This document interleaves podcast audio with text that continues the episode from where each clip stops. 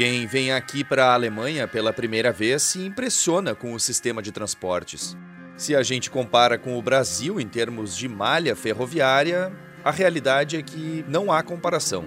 E é bom deixar claro que trem não é sinônimo de pontualidade na Alemanha, já que 35% dos trens de longa distância chegaram ao destino final com atraso em 2022. Mas, apesar de alguns percalços, a Alemanha tem trens nacionais e regionais que funcionam muito bem. O Brasil, por outro lado, nunca chegou perto disso. Embora, a bem da verdade, um dia tenha tentado, ou ao menos começado a se projetar sobre trilhos. E nesse sentido, tem muita gente que se pergunta: o que foi que aconteceu para o Brasil não ter trens circulando pelo seu vasto território, tal qual ocorre na Europa? Por que ainda estamos tão distantes disso? Como muitas perguntas e respostas que envolvem o Brasil, não é tão simples. Mas é isso que vamos esmiuçar a partir de agora.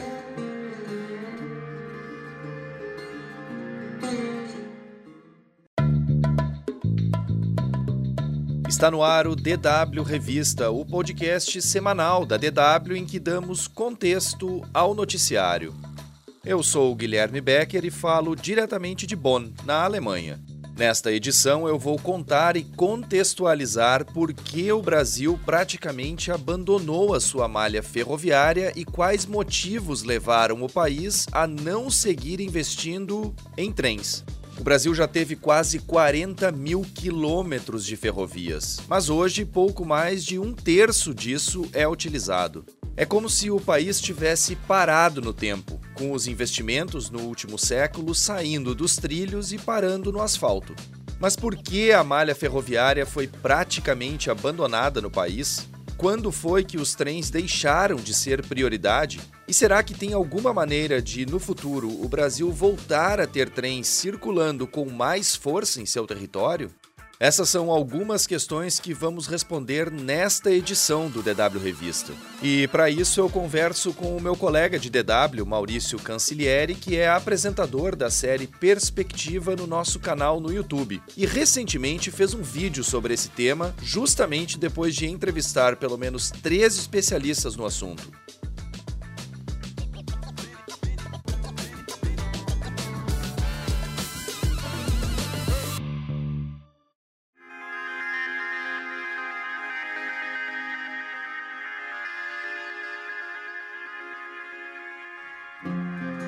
Como eu disse há pouco, na abertura dessa edição, o Brasil já teve quase 40 mil quilômetros de ferrovias. Precisamente 38 mil quilômetros. Mas vamos então começar do começo. As locomotivas apareceram no país no século XIX para substituir o transporte de café feito no lombo dos animais. Naquela época, o café era o principal produto da economia brasileira e os trens evitavam que a carga se perdesse pelo caminho. A primeira ferrovia do Brasil foi inaugurada em 1854 e ligava a Serra de Petrópolis ao porto de Magé, no Rio de Janeiro. E a partir dela vieram muitas outras que durante décadas transformaram a infraestrutura e a logística do país. Em 1888, por exemplo, um ano antes do Brasil se tornar república, já existiam em torno de 9 mil quilômetros de ferrovias, um pouco menos que os atuais 12 mil quilômetros que ainda estão em uso. O caminho parecia traçado para investimentos constantes e cada vez mais fortes em redes ferroviárias. Mas os tempos começaram a mudar radicalmente nas primeiras décadas do século XX. Em meados dos anos 20, Washington Luiz assumiu a presidência da República. Ele foi o último presidente da chamada República Velha, e durante a campanha o lema e a consequente prioridade do seu governo era, aspas, governar é abrir estradas. Washington Luiz presidiu o Brasil entre 1926 e 1930 e ficou conhecido pelo apelido de Estradeiro, de tantas rodovias que construiu durante a sua administração.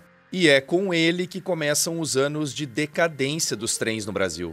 Com a crise econômica de 1929, o comércio do café entrou em colapso, a rentabilidade dos trens caiu e o Brasil mudou de rumo. Maurício, por que houve essa mudança brusca de direção quanto à infraestrutura do transporte no país? Bom, Guilherme, a questão é que com o colapso econômico mundial de 1929, que a gente até conhece como a quebra da Bolsa de Nova York, o café brasileiro entrou em uma crise grave, como você bem citou. E os americanos, aliás, eram os maiores compradores de café do Brasil. E como os trens acabaram perdendo rentabilidade, o Brasil voltou os olhos para a indústria mais especificamente a indústria automobilística. Num primeiro momento, até parece óbvio, né, a gente falar assim, mas o fato é que tem uma série de questões aí a serem explicadas em relação a essa mudança das ferrovias para as rodovias. Vamos lá. Como você também citou, esse movimento de mudança começou com Washington Luiz na presidência. E aqui é importante frisar que ele só se estabeleceu muito tempo mais tarde, é, depois da ditadura de Getúlio Vargas, nos anos 1950, com Juscelino Kubitschek. Na gestão do JK é que o asfalto roubou de vez o protagonismo do trilho com o início do chamado rodoviarismo no Brasil. A visão era o seguinte, de que o Brasil poderia, com isso, se desenvolver mais rápido e gerar empregos ao investir na montagem e fabricação de carros e também nas vias públicas de longa distância para os veículos circularem. Bem, essa é uma perspectiva importada dos Estados Unidos e por isso eu queria compartilhar agora um relato do Marcos Quintela, diretor da FGV Transportes. Então, com isso, nós criamos um país é, com toda a matriz de transporte concentrada, né, o, o market share concentrado no modo rodoviário, que transporta todas as cargas do país, e, ao mesmo tempo, é um país que não tem rodovias. Só tem 14% de sua malha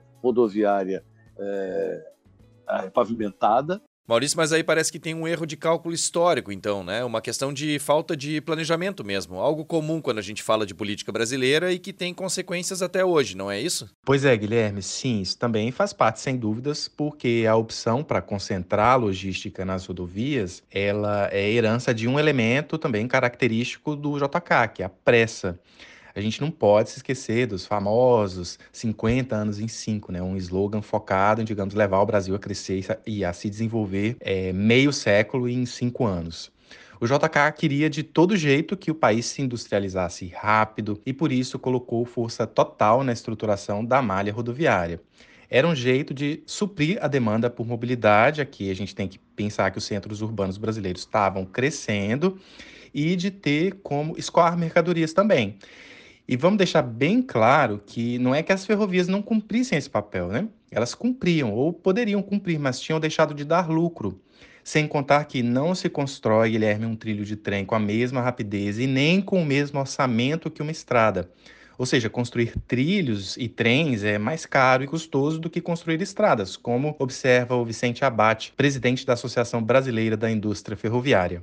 Claro que o tempo para poder acontecer uma ferrovia nova, ele depende de projetos, uh, depende de licenciamentos ambientais, de desapropriações. Então, nós entendemos que essa, esse processo das autorizações ferroviárias pode demorar para iniciar, uh, e dependendo da extensão da ferrovia também, uh, de quatro a seis anos. Então, Guilherme, esse período de quatro a seis anos que o Vicente Abate se referiu até começar a construir uma ferrovia, nem a inauguração, está justamente no limite de tempo de um mandato presidencial.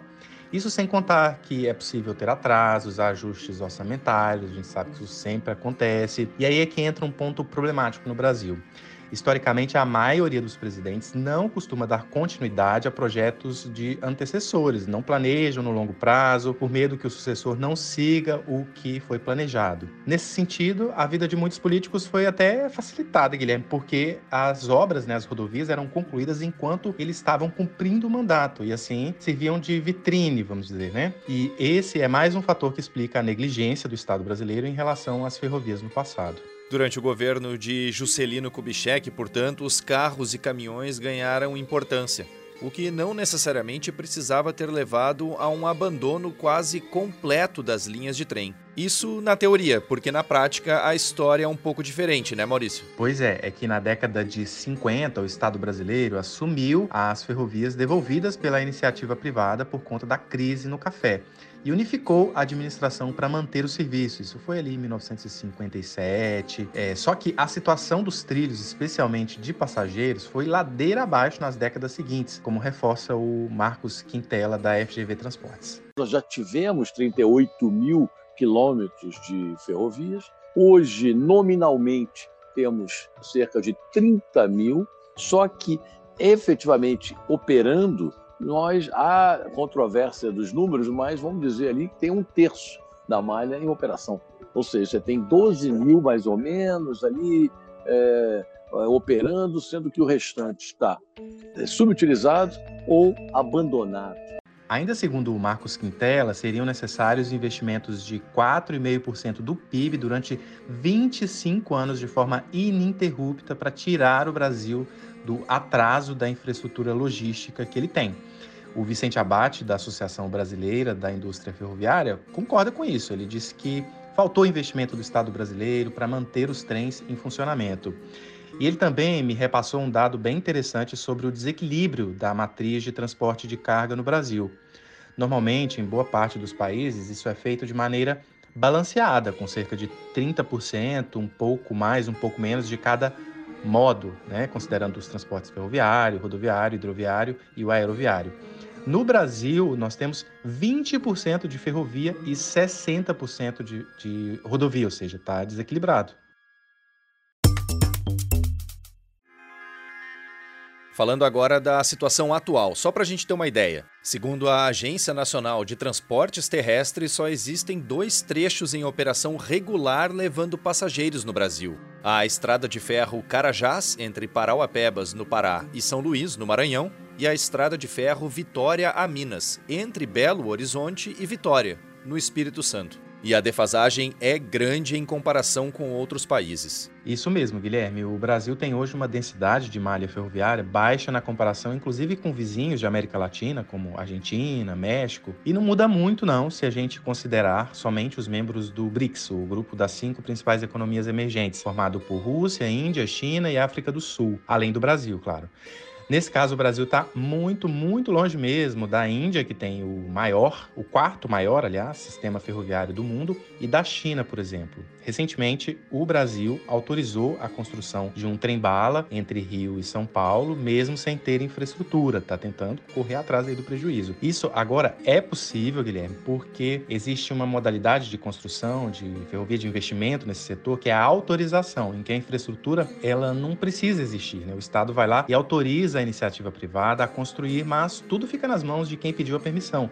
Apresentar projeto, obter licenças, inclusive ambientais. Daí eu retomo, inclusive, o que o, o Vicente Abate falou. Por isso é uma demora, né, para começar uma obra dessa, demora muito.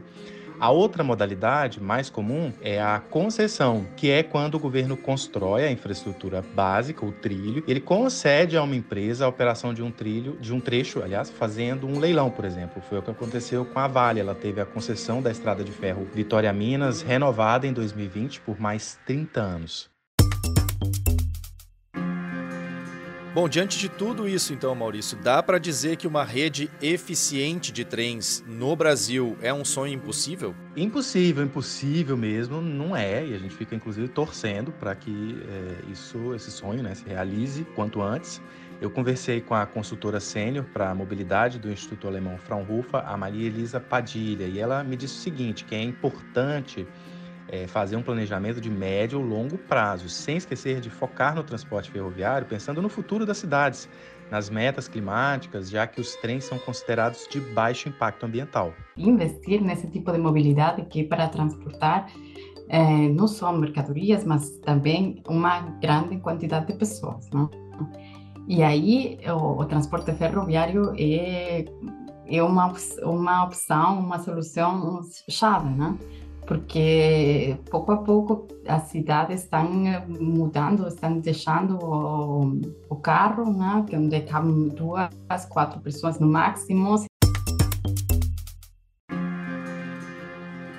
Bom, a gente fica na torcida e na expectativa para que o Brasil um dia possa ter novamente uma malha ferroviária ativa em todo o país. Algo que, como disse o Maurício, não é um sonho considerado impossível, conforme os especialistas que ele ouviu. Maurício, muito obrigado pela tua participação e por todas as informações compartilhadas nesta edição do DW Revista. Eu que agradeço, Guilherme. Sempre um prazer aqui falar com você e participar do DW Revista. Até a próxima. A edição desta semana do DW Revista fica por aqui. Mais conteúdos você encontra no nosso site. Acesse dw.com/brasil. Não deixe de acessar o canal da DW Brasil no YouTube Lá tem explainers, reportagens e também vídeos curtos sobre diversos assuntos. A exemplo de um vídeo da série Não Tem Planeta B, que mostra a construção das ferrovias de trens de alta velocidade na China. DW Revista é uma produção da DW, em Bonn, na Alemanha. A produção, apresentação e edição técnica são minhas, Guilherme Becker, com apoio de Maurício Cancilieri, que você também ouviu durante o programa. Coordenação e edição, Rafael Plezan. O DW Revista volta na sexta-feira que vem. Obrigado por acompanhar a gente e um bom final de semana.